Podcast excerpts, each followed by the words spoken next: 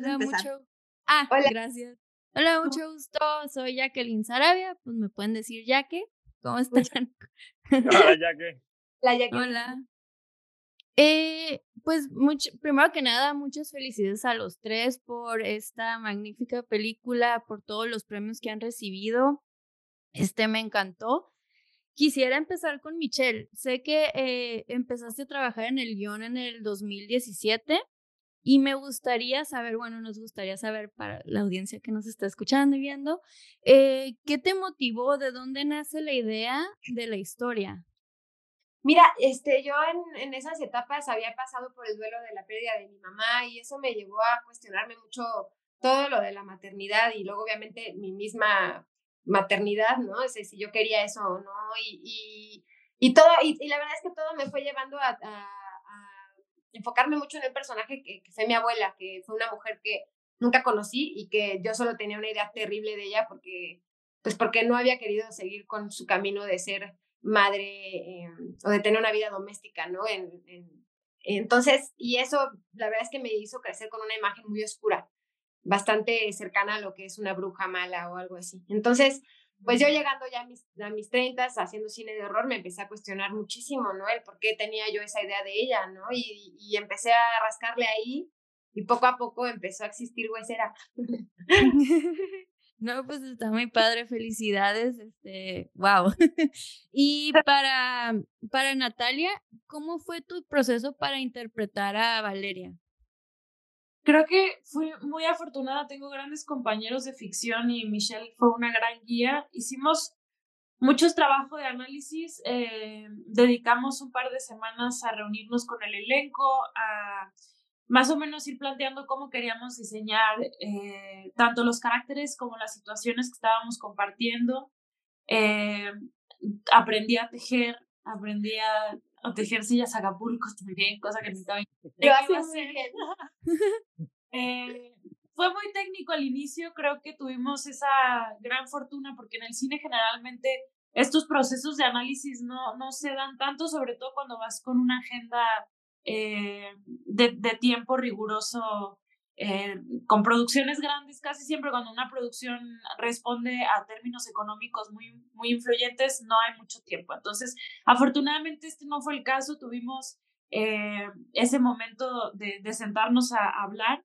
Después en el set, yo sí ahí seguiré insistiendo con que nos, nos arropó mucho eh, la misión que nos traía a, a, este lugar no creo que sea algo em, que se pueda materializar en palabras, creo que tiene que ver con un propósito eh, casi azaroso, llegamos ahí por una razón y estando ahí era muy claro lo que teníamos que depositar y bueno, teniendo esta base de construcción que habíamos hecho previa, pues todo fue mucho más sencillo. Y, y, se ve en pantalla el trabajo en equipo, la comunicación, porque me, me encanta la, la, primera escena, bueno, no, no es la primera, ¿verdad? Pero la segunda escena que salen, este, Valeria y Raúl, se ve la conexión en pareja. Entonces siempre, siempre observo eso y digo, claro, porque hubo un buen trabajo en equipo, la dirección y todas las personas detrás de cámaras. Y para Alfonso también, ¿cómo fue tu proceso para interpretar a Raúl?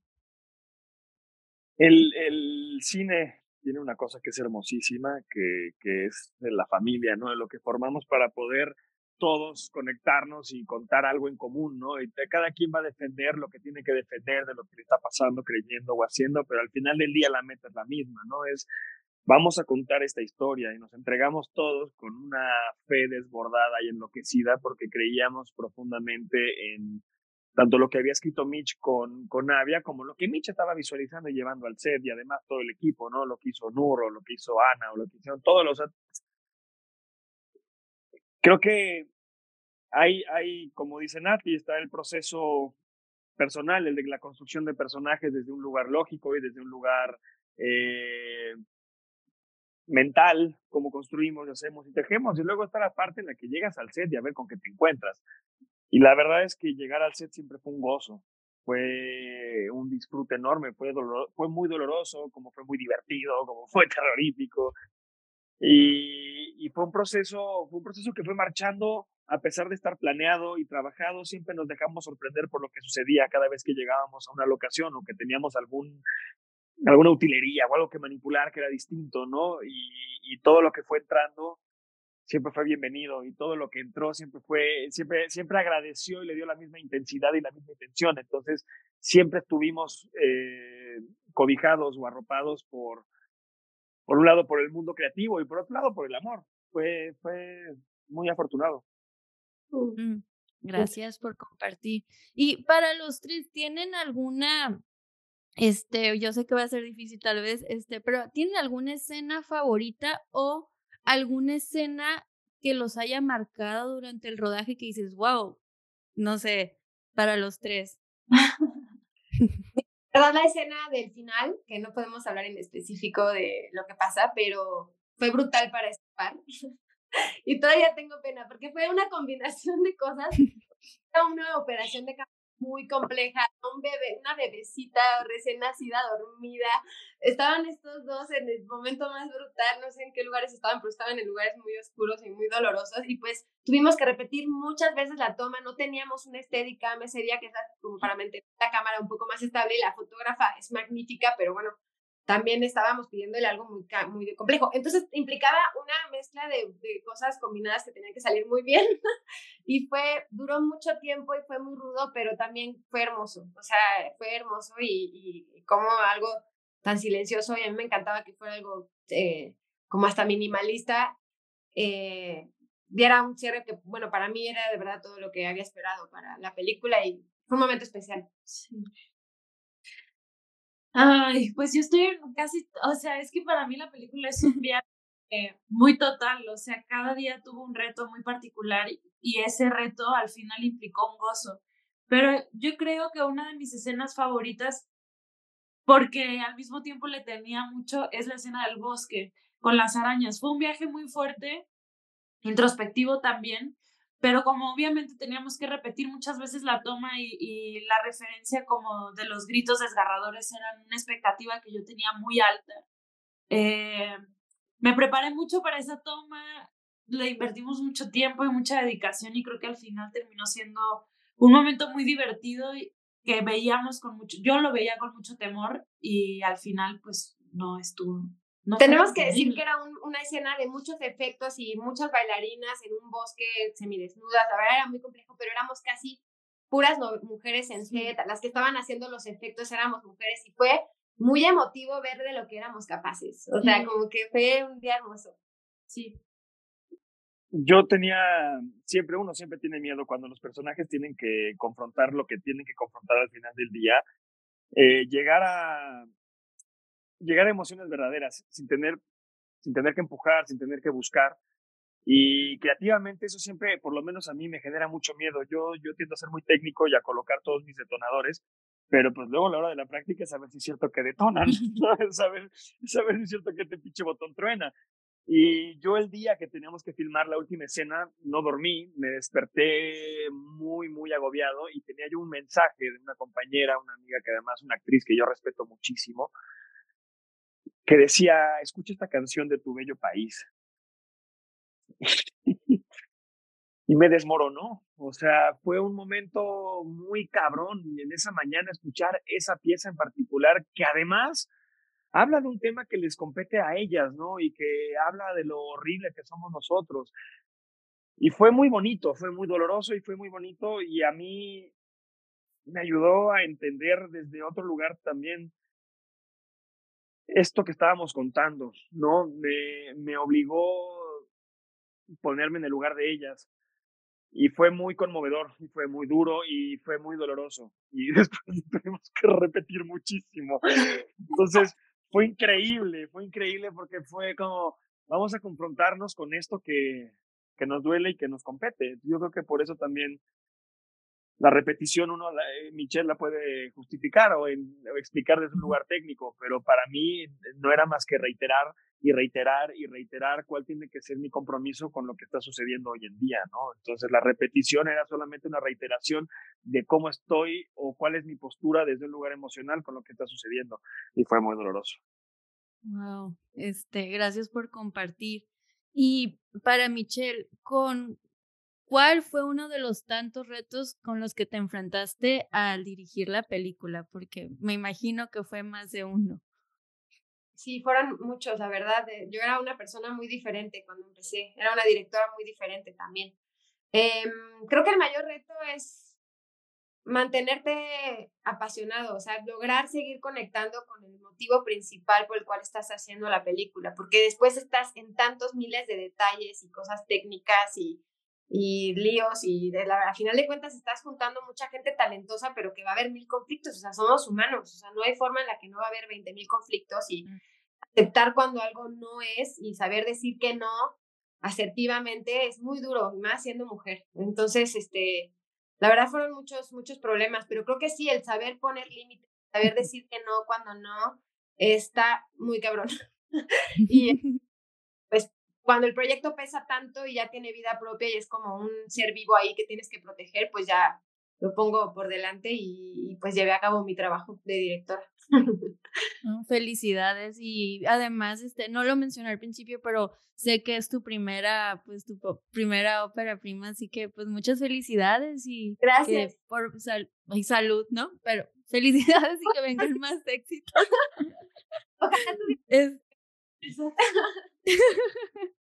y para Natalia, ¿qué te llevas de tu personaje? ¿Qué aprendiste de Valeria? creo que antes de, descubrir el mundo de Huesera y a Mitch, para mí, yo siempre he sabido que tengo una personalidad muy monstruosa, para bien y para mal. Me gusta, pero me disgusta. Y después de Huesera, creo que aprendí a abrazarla con mucho más orgullo que vergüenza. Y eso es algo que me, me, me queda en el corazón y es un regalo que le voy a agradecer siempre a Huesera. Y que además intento profesar ahora sí, y un poco hablando del origen de la palabra monstruoso, que es algo digno de mostrarse.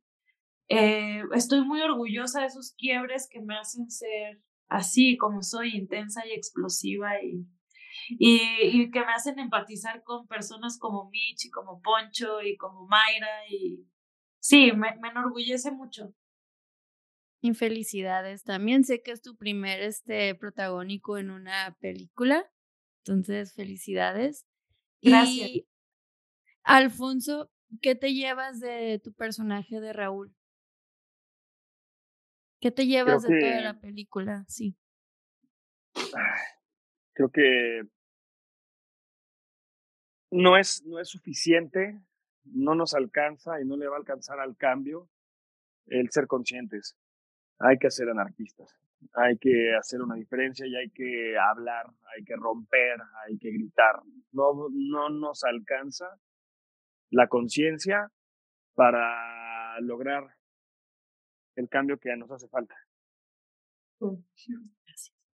Hay una escena, mm, perdón, hay una escena que me encanta y este es mi análisis, pero me encantaría escuchar su punto de vista. Cuando Valeria se levanta y está, me parece que está tomando té con su suegra e, e, en, la sala y la suegra como que le, le dice como, ay, no te preocupes, es normal por lo que estás pasando, yo también lo viví, como, te entiendo, pero luego le dice, pero uno no se lo anda contando a todas las personas, ¿no? No lo anda compartiendo por todas partes. Es como que te apoyo, pero te bajoneo y me quedé como, yo me identifiqué un poco como cuando desde chicas, desde niñas siempre nos decían, o sí, sí, sí, pero calladita te ves más bonita. Yo lo interpreté así, pero me encantaría este, conocer su punto de vista. Este, ya la última, porque yo sé que ya estoy, ya, no me quiero aprovechar de su tiempo. Mira, qué chistoso que esa escena te, te haya removido, me, me, emociona saber eso. La verdad es que nos importaba mucho justo mostrar ese lugar de que, de que como que hay como un secreto entre mujeres, ¿no? Que como que yo sé, ¿no? O sea, como que se habla y como que todo lo oscuro de la maternidad es como, bueno, mejor ni, ni contarlo, mejor que ellas lo vivan porque lo tienen que atravesar. Y eso es muy fuerte, que, es como una empatía como controlada, ¿no? Hasta cierto punto, como bien lo dijiste. Y me parece que es este, que, justo ahí tal vez en esa escena se, se resume, ¿no? Es como todos sabemos esto es como un secreto a voces, pero no, pero no, no lo hagas público, ¿no? O sea, justo, no, lo expreses, no, no, no, no lo hagas físico, ¿no? Porque te vas a meter en un problema. Y es ahí donde Valeria se mete con todo, ¿no? Y, nada, ¿qué, qué, qué particular que te haya llamado la atención tanto esa, esa escena? Hay, hay una cosa que creo que malentendemos de, de la empatía, ¿no? Y justo esa escena lo, lo muestra muy bien, el tema de yo ya lo viví, entonces yo te entiendo y creo que eso es lo menos empático del mundo, ¿no? Ponerte tú delante de lo que está viviendo el otro o poner lo que tú viviste como ejemplo de lo que está viviendo el otro. O sea, lo que tú viviste es totalmente, aunque sea la misma situación y las circunstancias, es imposible que, que uno, que podamos entender al de enfrente a partir de nuestras vivencias. Al de enfrente lo tendríamos que entender a partir de aceptarlo, a partir de sus vivencias. Desde ahí podríamos realmente empezar a actuar de una manera empática. El decirte, además de silenciarla, que eso ya es el remate, el decirte, no te preocupes, yo te entiendo, yo pasé por lo mismo. Realmente la, la, también la silencia, también la hace un lado, porque, porque no le da cabida a lo que le está pasando a ella. Nadie le está preguntando, ¿cómo estás tú? Creo que la única persona que lo hace es su tía, ¿no? A pesar de que ella lo vivió y ella lo tiene como ejemplo, es, no, es, no le está restregando en su cara el yo ya lo viví y entonces yo te escucho. Simplemente le está escuchando.